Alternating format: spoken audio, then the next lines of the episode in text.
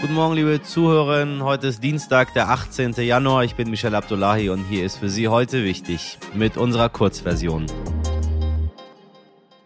Zuerst für Sie das Wichtigste in aller Kürze. Fast zwei Drittel der Menschen in Deutschland sind laut einer Umfrage für eine Corona-Impfpflicht bei Erwachsenen. Immer noch 60 Prozent sind für eine Impfpflicht aller Altersgruppen, also auch für Kinder und Jugendliche. Währenddessen hat sich Bundesfamilienministerin Anne Spiegel gegen eine Impfpflicht von Kindern ausgesprochen. Vielmehr sei es einen Erwachsenen, sich solidarisch zu zeigen und für ihre Kinder impfen zu lassen.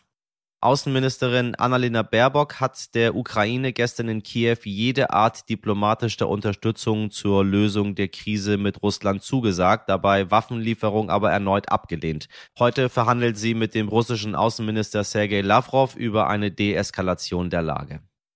Damit Sie es mal gehört haben, das ZDF hat angekündigt, 2022 und 2023 jeweils eine weitere Folge Wetten das auszustrahlen. Natürlich mit Thomas Gottschalk. Ja, viel Vergnügen damit. Sie kennen ja meine Meinung dazu. Während hierzulande von kaum etwas anderem als Corona die Rede ist, ereignen sich auf der Welt noch ganz andere Naturkatastrophen. Ja, tatsächlich, auch wenn es schwer zu glauben ist, zum Beispiel der größte Vulkanausbruch der letzten 30 Jahre. Haben Sie noch nichts von gehört, ne? Dabei könnten Sie ihn sogar gespürt haben. Am Wochenende ist in der Nähe des Inselstaates Tonga ein Unterwasservulkan ausgebrochen und das gleich ein zwei Tagen in Folge. Die Eruptionen waren so stark, dass man sie auch im 2000 Kilometer entfernten Neuseeland noch hören konnte. Äh, wir hatten hier an der amerikanischen Westküste auch Tsunami-Warnung, meine Damen und Herren. Und selbst in Deutschland registrierte der Wetterdienst Stunden nach dem Ausbruch die Druckwelle und einen kräftigen Anstieg des Luftdrucks. Wie die Lage vor Ort aktuell ist, ist schwer zu sagen, da der Inselstaat wie abgeschnitten von der Außenwelt ist. Dennoch wird mit enormen Schäden gerechnet, auch durch den Tsunami, der durch den Ausbruch entstanden ist. Äh, eines der größten Probleme wird auf jeden Fall der giftige Ascheregen sein, der das Trinkwasser verunreinigen könnte und die Unsicherheit, ob diese Ausbrüche die letzten waren. Diese Woche reisen wir ja mit dem Coronavirus um die Welt und schauen uns jeden Tag die Corona-Lage in einem anderen Land an. Gestern waren wir in Australien, wo die Menschen im vergangenen Jahr insgesamt acht Monate lang im Lockdown verbrachten. Heute reisen wir nach Südamerika, von wo mein Kollege Jan-Christoph Wichmann berichtet. Jan-Christoph, Südamerika hatte extrem hohe Infektions- und Todeszahlen. Wie ist die Lage auf dem Kontinent gerade? Südamerika war ja lange so etwas wie das Ground Zero dieser Pandemie. Viele erinnern wahrscheinlich noch die Bilder. In Peru gab es nicht mehr genug Sauerstoff. In Ecuador wurden Leichen in Schiffscontainer geladen. Ich selbst habe in Manaus im Amazonasgebiet erlebt, wie die Totengräber auf den Friedhöfen die Nächte durchgemacht haben, um alle Corona-Toten unter die Erde zu kriegen. In den letzten Monaten nun sind die Zahlen der Toten und Hospitalisierungen stark zurückgegangen. Und das liegt zum großen Teil an der hohen Impfquote. Südamerika hat nämlich die höchste Impfquote der Welt. Etwa 65 Prozent der Bevölkerung sind vollständig geimpft. Das Ganze nach Berechnungen des in Oxford ansässigen Projekts Our World in Data. In Europa sind demnach gut 60 Prozent geimpft, in Afrika nur etwa 10 Prozent.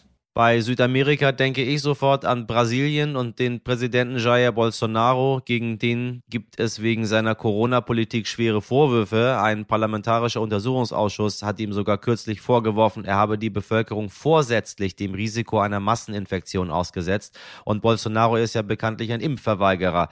Ist denn die Impfquote in Brasilien genauso hoch wie im Rest Südamerikas? In manchen Städten, etwa in Sao Paulo oder Rio de Janeiro, sind unfassbare 99 Prozent der Menschen wenigstens einmal geimpft. So etwas wie Impfverweigerer oder Impfskeptiker gibt es kaum, außer vielleicht Präsident Jair Bolsonaro, der sich der Impfung ja weiterhin verweigert. Die Brasilianer sagen mit Stolz, es gebe eine Cultura de Vaccinação, eine Impfkultur in diesem Land. Der Grund dafür ist zum einen das große Vertrauen in das staatliche Gesundheitssystem SUS, und ich habe gerade einen Tag in einem Gesundheitszentrum in einem armen Viertel außerhalb von Rio de Janeiro verbracht, einem Posto de Saúde, und dort mit vielen Menschen gesprochen. Und die Quintessenz der Interviews ist, Die Menschen sind froh und dankbar, dass sie sich impfen lassen können. Impfungen sind umsonst. Impfungen haben in Brasilien viel Gutes bewirkt im Kampf gegen die Grippe, gegen Pocken, Meningitis, Masern, Polio und viele andere Infektionskrankheiten. Und wenn es diesen Segen gibt, warum sollte man sich dem dann verweigern? Beruhigend zumindest, dass die Brasilianer in sich impfen lassen und somit einen anderen Weg einschlagen als ihr Präsident. Jan Christoph hat es gerade schon angesprochen. Auf dem afrikanischen Kontinent ist die Impfquote sehr viel niedriger. Mehr dazu erfahren Sie morgen hier bei uns im Podcast. Meine Damen und Herren, eins sage ich Ihnen, wenn ich mal alt bin, dann werde ich nicht einer jener älteren Herrschaften sein, die ihre 3,74 Euro für Kondensmilch und ein paar Butterkekse passend in Münzen bezahlen, während die Schlange bis zur Tiefkühlabteilung reicht. Mein Portemonnaie ist gerstenschlank. Da ist jetzt schon kaum was anderes drin als eine Kreditkarte und mein Personalausweis. Und hier in den Vereinigten Staaten, wo ich gerade bin, ist das auch ganz normal. Da zahlt jeder mit Karte oder mit dem Smartphone. Nur die Deutschen wollen sich irgendwie einfach nicht lösen von ihrem geliebten Kupfer- und Papiergeld. Aber warum nur? Das will ich heute von Professor Dr. Alois Prinz wissen. Prinz ist Professor für Finanzwissenschaft und hat zahlreiche Bücher über Geld geschrieben. Und vielleicht erinnern Sie sich, mit ihm habe ich schon in Folge 185 über Inflation gesprochen. Heute will ich von ihm wissen, welche Zukunft Bargeld eigentlich hat oder ob es an der Supermarktkasse bald deutlich schneller geht. Herr Professor Prinz, ich grüße Sie. Ja, guten Tag. So, der Euro ist jetzt nun äh, 20 Jahre alt geworden. Was ist denn mit dem Bargeld nun? Äh, welche Zukunft hat dieser Schein überhaupt? Wenn Sie mich fragen, äh, wird es noch eine ganze Weile dauern, äh, bis das Bargeld tatsächlich verschwinden wird. Es wird vermutlich eines Tages, ja, vielleicht nicht vollständig verschwinden, aber doch zu ganz großen Teilen. Aber dieser Zeitpunkt ist noch nicht gekommen. Sie wissen ja vielleicht, dass weltweit über äh, digitale Euros, digitale Dollars und so weiter diskutiert wird. Und äh, deren Einführung wird irgendwann bevorstehen, das ist klar. Die Europäische Zentralbank äh, überlegt, in welcher Form sie das machen will. Da gibt es ein, ein paar Optionen. Aber in der Zwischenzeit wird auf jeden Fall das Bargeld noch erhalten bleiben. Deutschland ist ja ein Land, was immer ganz, ganz viel Angst vor Kreditkarten hatte. Ich bin iranischer Herkunft und Iraner haben gar keine Angst vor Kreditkarten. Die lieben Kreditkarten. Warum äh, ticken wir in Deutschland so anders? Haben Sie da eine Erklärung für? Ich glaube, das sind immer noch die Nachwirkungen von zwei äh, großen Inflationen nach dem Ersten Weltkrieg, vor allem die, diejenige, die in der Hyperinflation geendet hat. Selbst ich bin äh, lange Zeit vorsichtig gewesen und zwar einfach äh, hängt das auch damit zusammen, dass man eben über Kartenzahlungen jede einzelne Transaktion verfolgen kann. Und Sie wissen ja auch, Datenschutz ist ja auch, wird ja auch in Deutschland gegenüber anderen Ländern sehr, sehr groß geschrieben.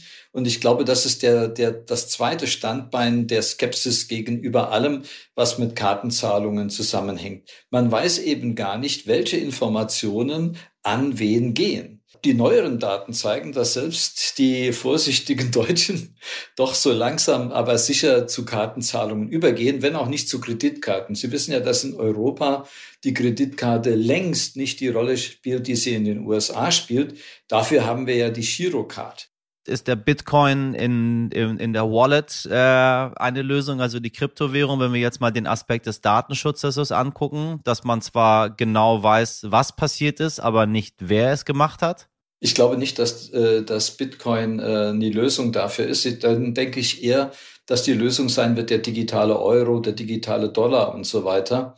Äh, Bitcoin ist bisher keine richtige Währung. Äh, und zwar hängt das damit zusammen, dass, äh, dass man nicht weiß, was, das, was ein Bitcoin morgen oder übermorgen tatsächlich wert sein wird. Herr Christian Lindner, unser neuer Bundesfinanzminister, hat ja gesagt, wir möchten äh, Bargeldzahlungen ab einer bestimmten Höhe auch wegen, äh, wegen Terrorismusgefahr, Geldwäsche und so weiter und so weiter äh, verbieten. Also dass sie nicht mehr loslaufen können mit dem berühmten Geldkoffer, um sich äh, eine Villa äh, an der Elbchaussee zu kaufen. Das ist auch jetzt schon nicht mehr möglich. Nein, äh, jetzt äh, ist ja die Begrenzung, das, was Banken auch melden müssen, da liegt die Begrenzung bei 10.000 Euro. Wenn man mehr als 10.000 Euro irgendwo einzahlt, äh, dann muss man nachweisen, woher das Geld kommt. Ansonsten macht sich die Bank sogar strafbar, wenn sie das nicht, nicht nachverfolgt. Und die muss das auch melden. Das heißt, wir haben die Beschränkung schon. In anderen Ländern wie Italien und so weiter sind die Beschränkungen noch viel niedriger.